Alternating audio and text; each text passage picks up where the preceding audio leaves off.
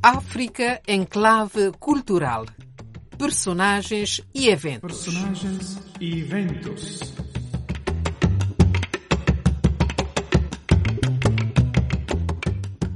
Olá, seja bem-vindo, bem-vinda a esta emissão da Rádio Vaticano. Apresentação de Dulce Araújo e parceria de Filintilísio da Rosa de Porcelana Editora. O mês de fevereiro é designado em muitas comunidades afrodescendentes, especialmente nos Estados Unidos, por Black History Month, mês para trazer à tona a história dos negros. E nos rastos dos seus 80 anos, completados a 24 de janeiro passado, vamos evocar uma das importantes figuras dessa história, a filósofa e ativista Angela Davis. Apenas algumas notas musicais com A Love Supreme de John Coltrane e vem aí o Filintilício com a crônica sobre ela.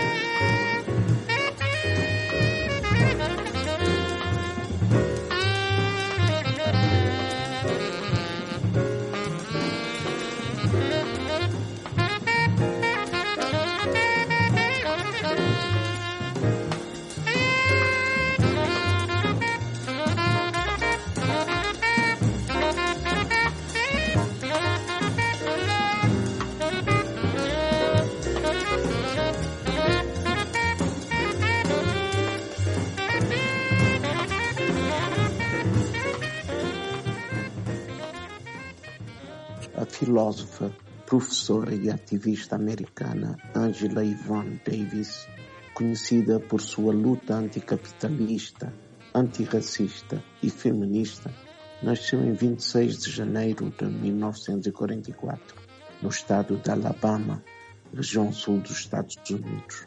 Completou há dias 80 anos, uma vida conciliar a reflexão filosófica e o ativismo político filha mais velha de Sally e Frank Davis, Angela Davis cresceu numa família politicamente ativa durante o período de vigência das leis de segregação Jim Crow. Os seus pais eram professores, participavam de movimentos antirracistas como a Associação Nacional para o Progresso de Pessoas de Cor e tinham amigos afiliados ao Partido Comunista Americano.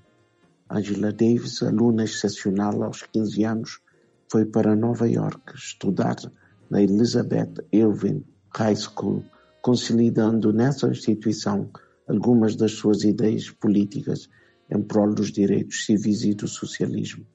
Em 1961, ingressa na Universidade de Brandeis para cursar literatura francesa. Durante a sua graduação, consegue uma bolsa de estudo de um ano pelo programa Hamilton College e vai estudar na Sorbonne, em Paris, onde se interessa por textos existencialistas de Sartre e pela fenomenologia de Merleau-Ponty. Quando retoma da França, está rendida à filosofia, sobretudo por Marx e pelo marxismo. Decide, portanto, procurar o filósofo e professor Herbert Marcuse, que orienta os seus estudos filosóficos até o fim da sua graduação. Em 1965, Angela Davis segue para a Alemanha para fazer pós-graduação em filosofia, cujo tema era liberdade como categoria estética nas obras de Kant e Schiller, sob orientação do filósofo e professor Theodor Adorno, na Universidade Goethe, em Frankfurt. Ao retornar para os Estados Unidos, em 1967, a filósofa vai para Los Angeles com a intenção de concluir o seu doutoramento na Universidade da Califórnia, sob orientação do professor Marcuse.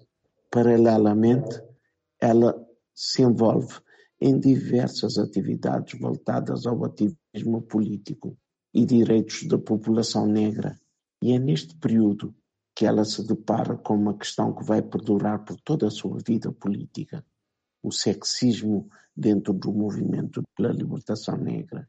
Este período também foi marcado pela percepção da necessidade de organização de massas, que só teria efeito concreto a partir de um processo, acima de tudo, educativo.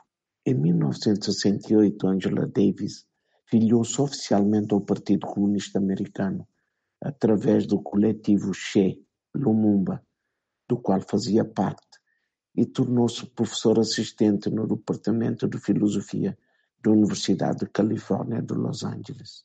Sofreu dura perseguição política pelo corpo diretivo da universidade e do então governador Ronald Reagan, até ser demitida em 1969. Foi colocada na lista dos dez mais procurados pelo FBI e manteve-se na clandestinidade, mas acabou por ser presa por 16 meses. A sua prisão, claramente política, mobilizou o mundo inteiro através da campanha feita pelo Comitê Libertem Angela Davis e todos os presos políticos, até ela ser inocentada de todas as acusações. Em 1994, Davis retornou à Universidade da Califórnia de Los Angeles como professora especialista nos estudos da raça e gênero, filosofia, teoria crítica, abolicionismo penal e feminismo negro. Atualmente é professora emérita na mesma universidade.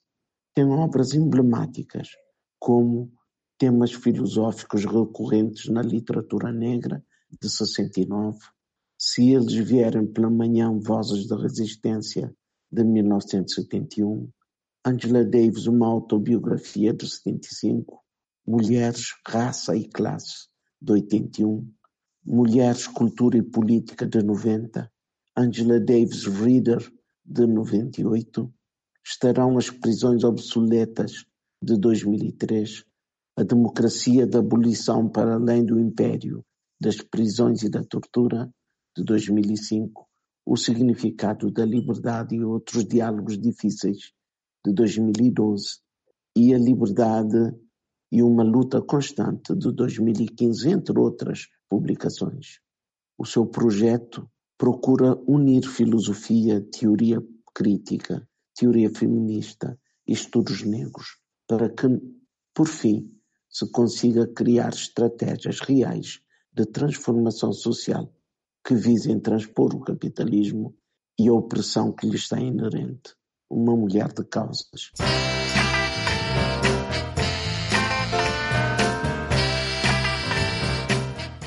Quilintilizo intelectual cabo-verdiano, poeta e ensaísta, para além de cofundador e co-gestor da Rosa de Porcelana Editora.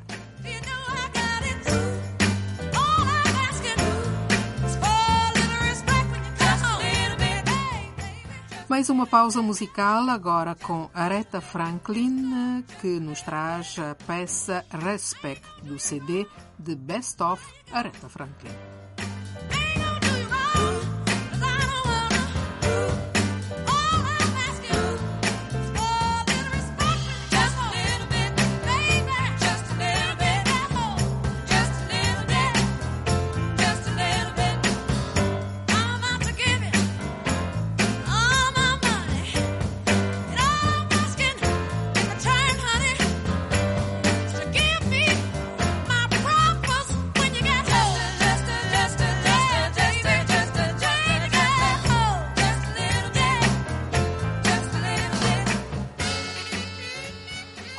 Ouvimos na crônica do Filintelício, Angela Davis esteve um ano e quatro meses na prisão em Los Angeles, onde foi detida injustamente. Estava-se em finais dos anos 60 e inícios de 70. Entrevistada aí por um jornalista da televisão sueca que lhe perguntou que motivos a tinham levado a confrontar-se de forma violenta com o poder, deu uma resposta que muito faz pensar no recente movimento Black Lives Matter na sequência do assassinato de George Floyd. Ouçamos. When you talk about a revolution, most people think violence. Quando se fala de revolução, muita gente pensa logo em violência, sem dar-se conta de que o verdadeiro conteúdo de qualquer elan revolucionário está nos princípios e nos objetivos pelos quais se luta e não nos meios para a eles se chegar. On the other hand, uh, because of the way this society is organized because of the violence that exists on the surface everywhere. Por outro lado, devido à forma como a sociedade está organizada, devido à violência à tona por todo o lado, não se pode não esperar que possa haver tais explosões, reações desse tipo. Se uma pessoa negra vive na comunidade negra a vida toda e vê sempre polícias brancos a circundá-la, quando vivia em Los Angeles, por exemplo, muito antes que acontecesse o que aconteceu, eu era constantemente parada. A polícia não sabia quem eu era, mas era uma mulher negra com cabelo natural afro e eles imaginavam que eu fosse uma militante. E quando vives numa situação como essa todos os dias e depois me pergunta se aprova violência, isto não tem sentido nenhum se aprovo o uso de armas. Cresci em Birmingham, Alabama. Muitos dos meus amigos mais chegados foram mortos por bombas, bombas colocadas pelos racistas. Recordo, desde quando era pequenina, o fragor das bombas que explodiam nas ruas. A nossa casa tremia. Recordo que o meu pai tinha sempre armas à disposição, pelo facto de que a qualquer momento podíamos ser atacados. E é por isso que, quando alguém me pergunta sobre o porquê da violência, acho isso absurdo, porque significa que quem está a fazer a pergunta não tem absolutamente ideia do que tem sofrido a comunidade negra, do que tem passado a comunidade negra neste país desde o momento em que a primeira pessoa negra foi raptada nas costas da África. The time the first black person was kidnapped from the shores of Africa. Ainda Aretha Franklin, agora com Women, sempre do CD de Best Of. Aretha Franklin.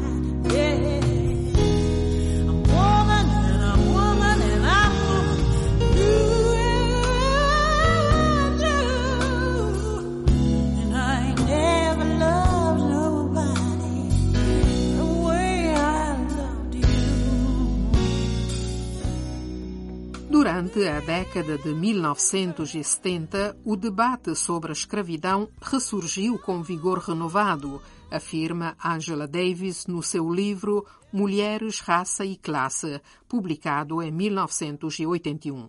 O livro abre-se com um capítulo intitulado O legado da escravidão parâmetros para uma nova condição da mulher. Na onda desse vigor renovado, surgiram várias publicações de que ela dá alguns exemplos, mas sublinha que é evidente a ausência de um livro especificamente dedicado à questão das mulheres escravas. Tem-se dado atenção insuficiente às mulheres.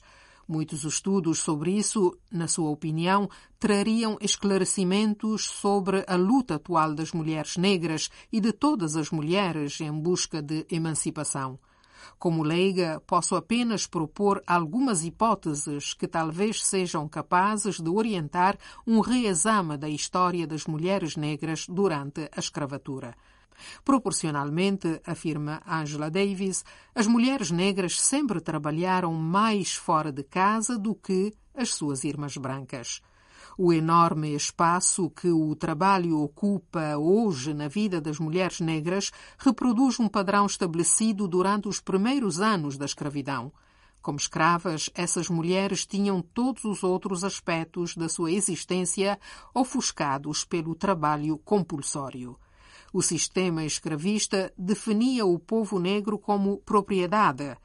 Já as mulheres eram vistas, não menos do que os homens, como unidades de trabalho lucrativas. Para os proprietários de escravos, elas poderiam ser desprovidas de género. Nas palavras de um académico, a mulher escrava era antes de tudo uma trabalhadora a tempo cheio para o seu proprietário e apenas ocasionalmente esposa, mãe e dona de casa. A julgar pela crescente ideologia da feminilidade do século XIX, que enfatizava o papel das mulheres como mães protetoras, parceiras e donas de casa amáveis para amáveis para os seus maridos, as mulheres negras eram praticamente anomalias. Embora as mulheres negras desfrutassem de alguns duvidosos benefícios da ideologia da feminilidade, não raro presume-se que a típica escrava era uma trabalhadora doméstica. Tal qual a maioria dos escravos, a maior parte das escravas trabalhava na lavoura. Embora nos estados localizados na fronteira entre o norte e o sul dos Estados Unidos uma quantidade significativa de escravos realizasse trabalhos domésticos, as escravas no extremo sul, o verdadeiro núcleo do escravismo, eram sobretudo trabalhadoras agrícolas. Trabalho pesado do amanhecer ao pôr do sol, sob a ameaça do açoito. Nesse sentido, a opressão das mulheres era idêntica à dos homens – mas as mulheres também sofriam de forma diferente, porque eram vítimas de abuso sexual e outros maus-tratos bárbaros que só poderiam ser infligidos a elas. A postura dos senhores em relação às escravas era regida pela conveniência. Quando era lucrativo explorá-las como se fossem homens, eram vistas como desprovidas de género mas quando podiam ser exploradas, punidas e reprimidas de modos cabíveis apenas às mulheres, elas eram reduzidas exclusivamente à sua condição de fêmeas. Quando a abolição do tráfico internacional de mão de obra escrava começou a ameaçar a expansão da jovem e crescente indústria do algodão, a classe proprietária de escravos foi forçada a contar com a reprodução natural como o método mais seguro para repor e ampliar a população de escravas e escravos domésticos. Por isso, a capacidade reprodutiva das escravas passou a ser valorizada. Nas décadas que precederam a Guerra Civil, as mulheres negras passaram a ser cada vez mais avaliadas em função da sua fertilidade ou a falta dela. Aquela com potencial para ter 10, 12, 14 ou mais filhos era cobiçada como um verdadeiro tesouro. Mas isso não significa que, como mães, as mulheres negras gozassem de uma condição mais respeitável do que a que tinham como trabalhadoras. A exaltação ideológica da maternidade, tão popular no século XIX, não se estendia às escravas. Na verdade, aos olhos dos seus proprietários, elas não eram realmente mães. eram apenas instrumentos que garantiam a ampliação da força de trabalho escravo. Elas eram reprodutoras, animais cujo valor monetário podia ser calculado com precisão a partir da sua capacidade de se multiplicar. Uma vez que as escravas eram classificadas como reprodutoras e não como mães, as suas crianças poderiam ser vendidas e enviadas para longe com bezerros separados das vacas. Eram estas algumas passagens do livro Mulheres, Raça e Classe, um livro em que é evidente a intersecação entre classe, raça e género, um ponto fundamental nas obras de Angela Davis.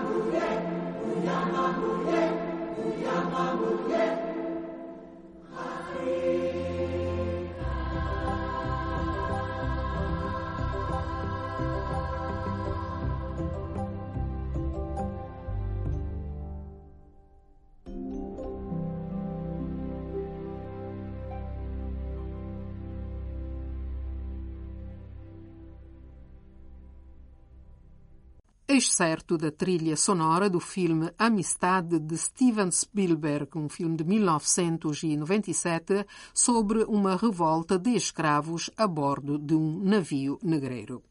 E antes de terminarmos, tempo ainda para anunciar que nos próximos dia 15 e 16 deste mês de fevereiro terá lugar em Roma um colóquio em italiano sobre o tema Espaços migrantes e comunidades lusófonas, viver e narrar o contacto entre culturas na contemporaneidade.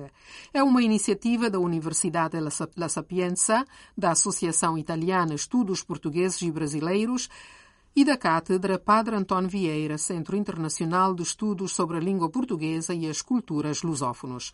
O encontro reunirá vários estudiosos e terá um olhar especial sobre a comunidade cabo-verdiana em Roma. Será, dizíamos, na capital italiana, em Viale San Lorenzo 82, a partir das 9h30. E não nos resta que agradecer ao Filintelício pela crónica e marcar encontro com todas e todos vós para a próxima quinta-feira com África em clave cultural, personagens e eventos. Agradecidos, contamos convosco. Rádio Vaticano, Dulce Araújo, que vos deixa ainda com A Love Supreme de John Coltrane.